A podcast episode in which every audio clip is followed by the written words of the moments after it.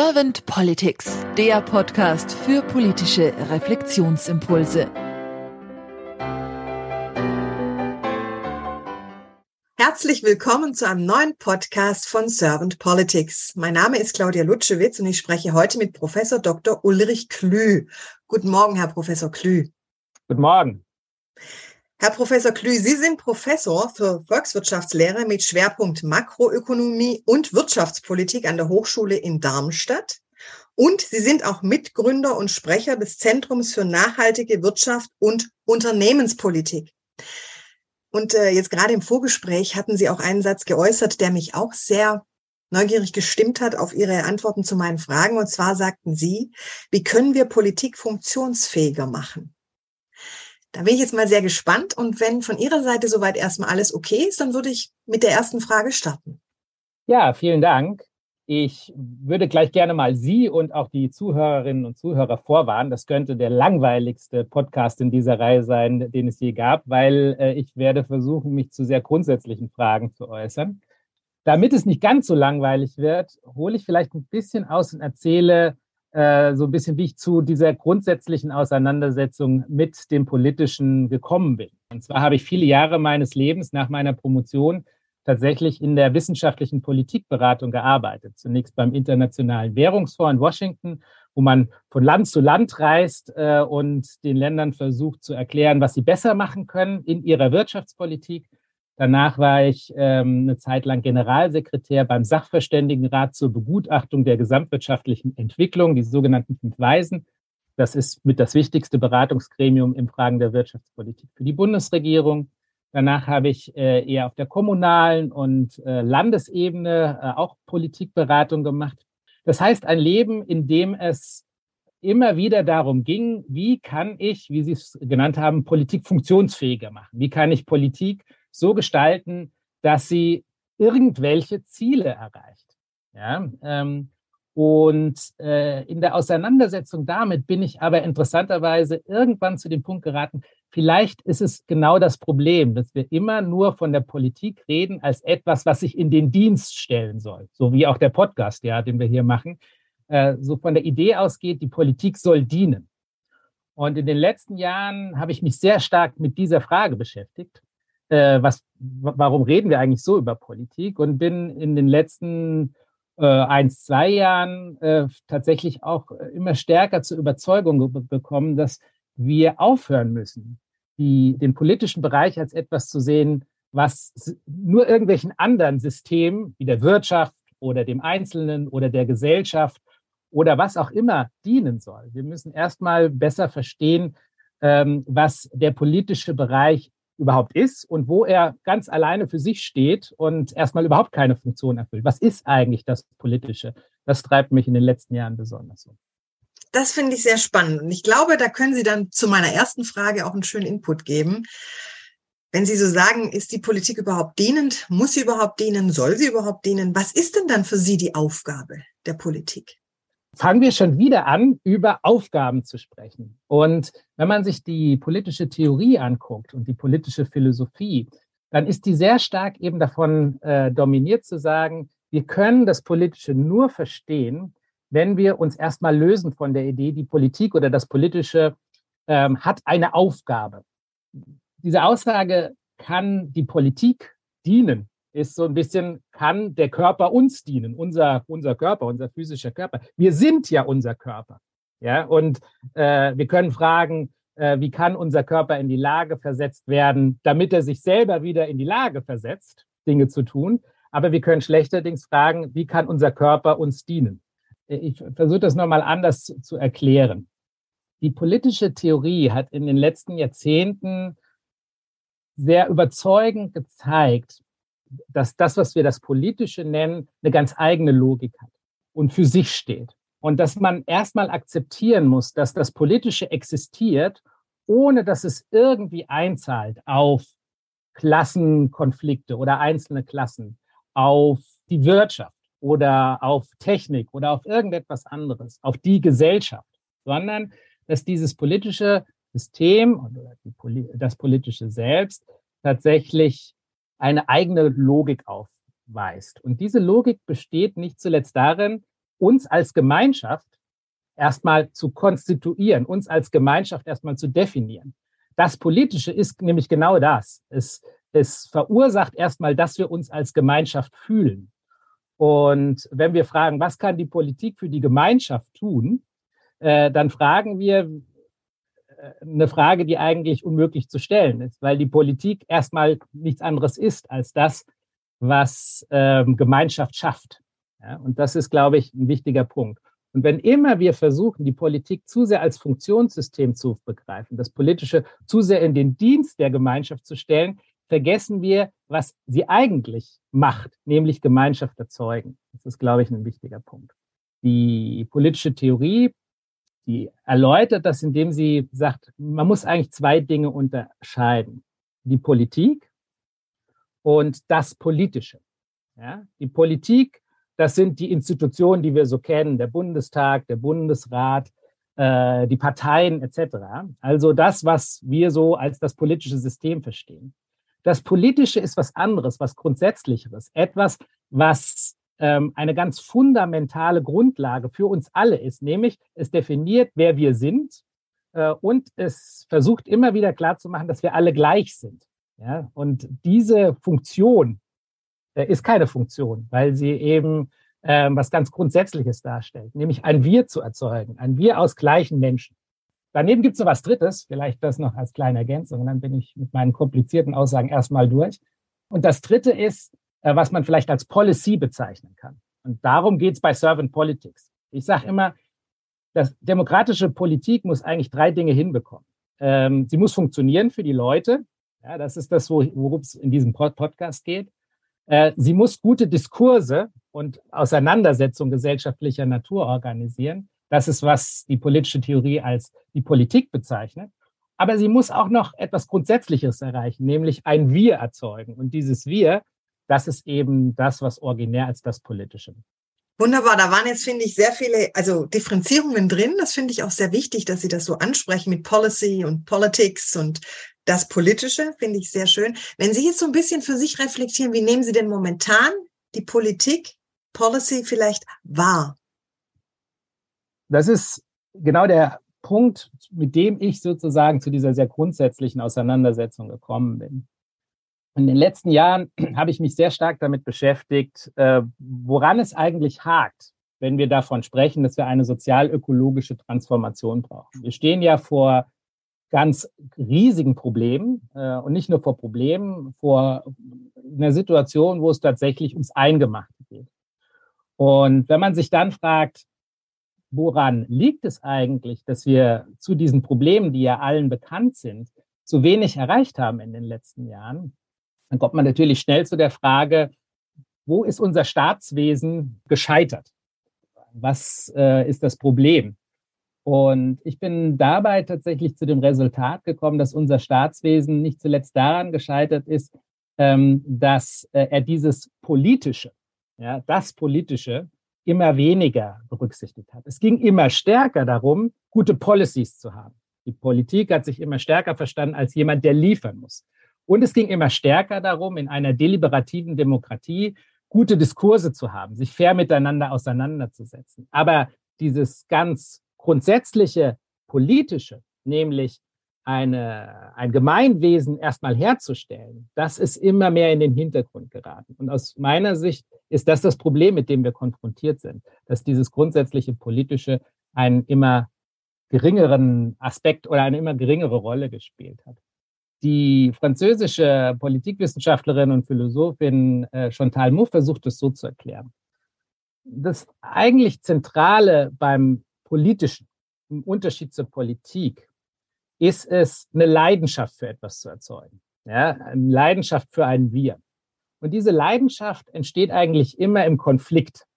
Also darin, dass man sagen muss, es gibt hier tatsächlich unüberbrückbare Konflikte zwischen Gruppierungen, zwischen äh, Meinungen etc.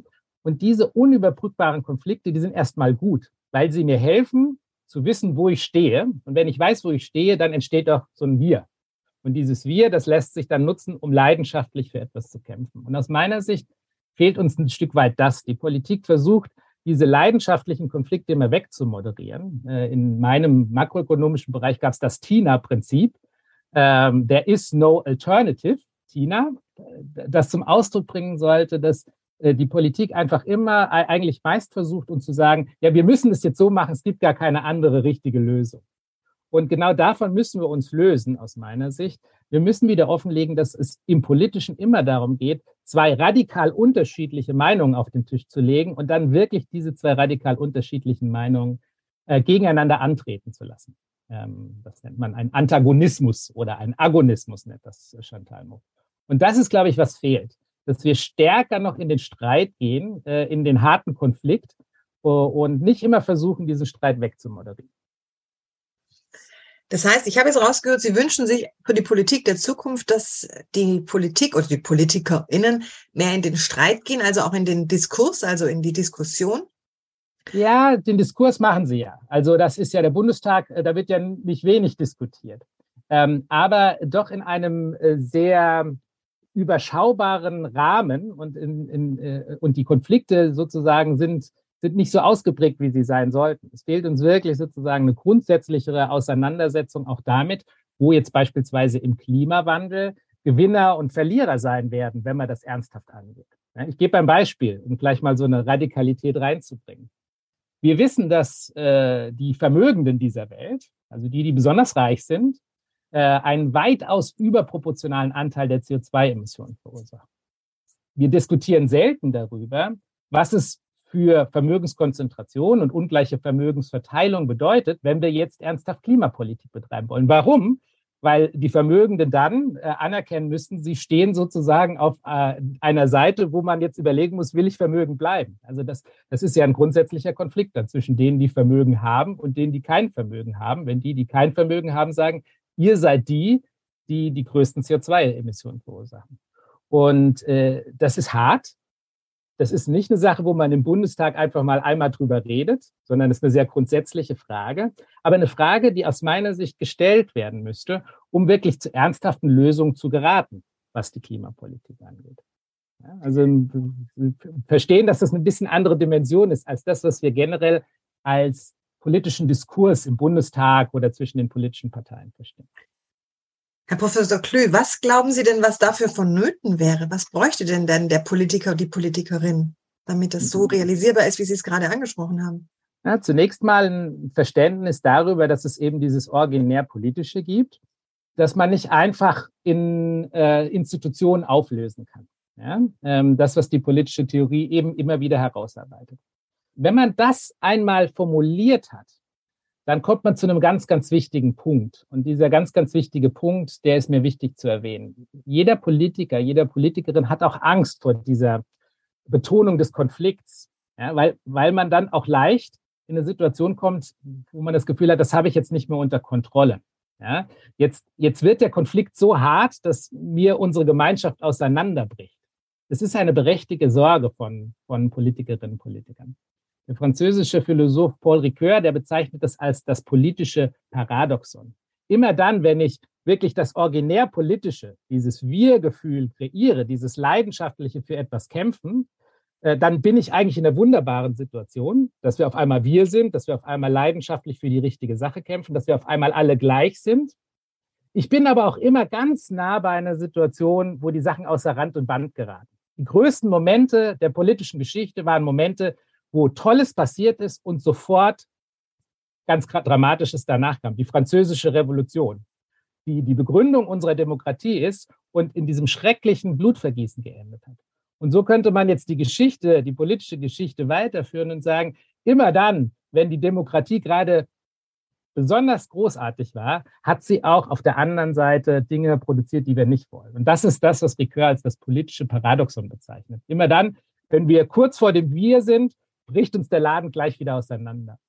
Ähm, und das ist eine berechtigte Sorge, aber eine Sorge, die ich nur gut verstehen kann, wenn ich erstmal sage, ja, aber darum geht es im Politischen. Dieses leidenschaftliche Streiten äh, für, ein, für ein Gemeinwesen erstmal in den Vordergrund zu stellen. Und dann kann man auch wieder über politische Institutionen nachdenken, überlegen, welche Parteien brauchen wir, welchen Bundestag brauchen wir, welche Diskussionskultur brauchen wir, um einerseits dieses leidenschaftliche Streiten zu stärken und andererseits dafür zu sorgen, dass es nicht außer Rand und Band gerät und wir uns am Schluss die Köpfe einschlagen, was wir tunlichst vermeiden wollen. Ich habe Sie jetzt so verstanden, dass es Ihnen im ersten Schritt erstmal um so eine Art Metaperspektive geht, wo wir in die Diskussion einsteigen, die Menschen, die Politiker, die Politikerinnen, über dieses Politische. Und dann geht man erst in dieses Feinere, in dieses Denken, was ist die Politik, wo findet sie statt, ähm, wie kann sie umgesetzt werden. Habe ich Sie da richtig verstanden? Auf der einen Seite ja, auf der anderen Seite kann ich mich natürlich nicht davon lösen, auch Volkswirt zu sein und politischer Ökonom, so wie wir uns äh, aktuell die meisten von uns bezeichnen, und dann immer wieder auch ins Konkrete abzurutschen. Und ich glaube, das ist auch wichtig, äh, über konkrete politische Fragen zu reden und zu fragen, wie kann man da diesen Konflikt produktiv generieren. Ich gebe zwei Beispiele. Das eine ist die Digitalisierung, ja, über die alle sprechen da wird mir viel zu wenig darüber gesprochen, wie auch radikalere Umgangsformen mit den großen Digitalkonzernen aussehen können. Ja, also äh, müssten wir nicht viel stärker darüber nachdenken, ob diese großen Digitalkonzerne Infrastrukturen darstellen, die eigentlich in den öffentlichen Bereich gehörten. Ja, also Google erfüllt in vielerlei Hinsicht das, was früher die Post gemacht hat. Und die Post äh, war ja mit gutem Grund eine staatliche Einrichtung. Ja, also das ist wo man dann ganz konkret darüber diskutieren kann und streiten kann, weil die Aktionäre von Google, die werden sagen, daran habe ich nun überhaupt kein Interesse. Und dann habe ich diesen Konflikt und kann über wirklich äh, etwas streiten. In der Klimapolitik, die mich noch mehr umtreibt als die Digitalisierung, könnte man beispielsweise über eine stärkere Besteuerung von Vermögen reden. Ein großes Forschungsprojekt, das ich gerade begleite. Äh, und fragen, wie könnte eine solche Besteuerung von Vermögen tatsächlich einen klimapolitisch sinnvollen Beitrag leisten? Das ist nämlich ganz interessant. Es gibt viele, viele Möglichkeiten, über die Besteuerung von Vermögen tatsächlich ökologisch sinnvolle Ziele zu erreichen. Aber niemand möchte so drüber reden. Warum? Weil dahinter eben ein grundsätzlicher Konflikt unserer Gesellschaft steht. Gerade die deutsche Gesellschaft, die ja eine der Gesellschaften ist, die die ungleichste Vermögensverteilung mit in der Welt hat, äh, da ist das ein Thema, das nicht sehr gerne diskutiert wird. Aber es wäre notwendig und es kann ganz konkret an wirtschaftspolitischen Vorhaben dann auch festgemacht werden. Ich bringe im Podcast immer ganz gern die Frage, wenn man sich so in die Situation reinversetzt, man wäre Bundeskanzler geworden. Und diese Frage möchte ich Ihnen jetzt auch ganz gerne stellen, weil ich von Ihnen gerne wissen möchte, was so für Sie der Fokus wäre. Wenn Sie sich also vorstellen, Herr Professor Klü, Sie wären Bundeskanzler geworden und hätten ein sehr kompetentes Team an Ihrer Seite. Was wären so für Sie die zwei bis drei ersten Fokusthemen, die Sie auf jeden Fall mit Ihrem Team angehen würden?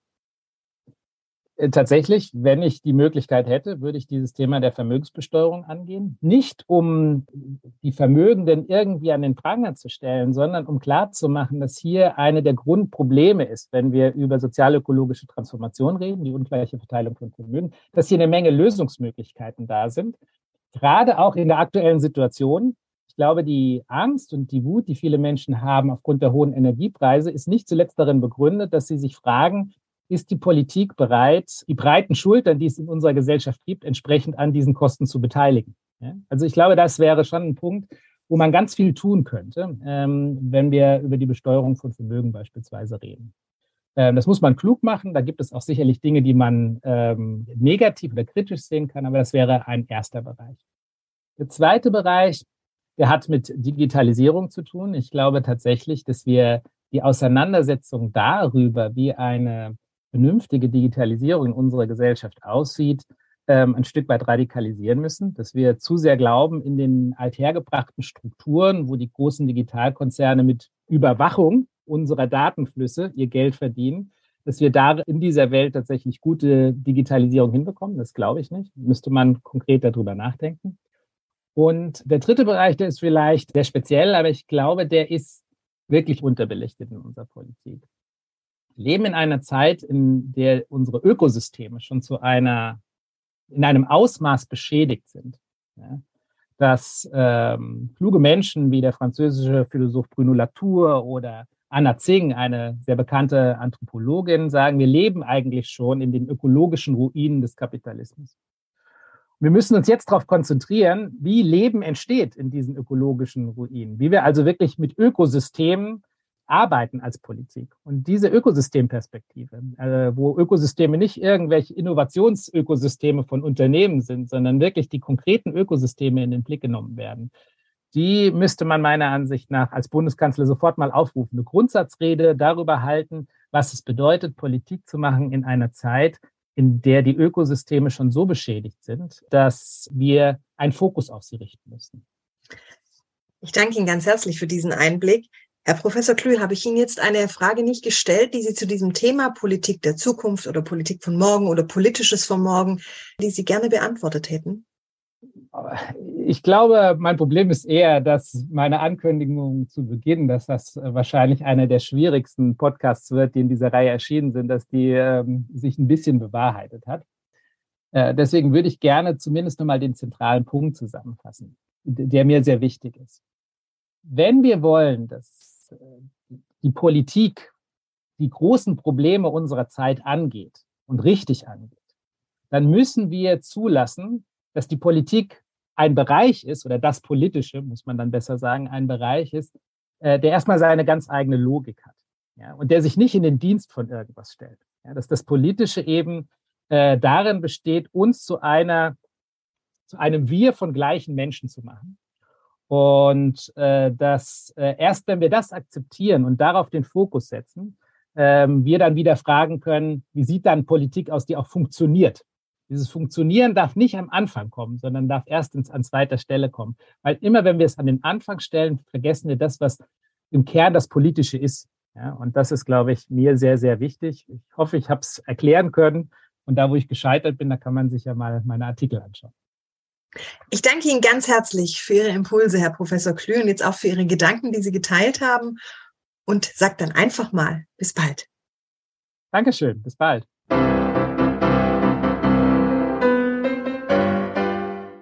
Servant Politics gibt's auf Spotify, Apple Podcasts und überall, wo es Podcasts gibt. Abonniert uns gerne und hinterlasst uns eine Bewertung.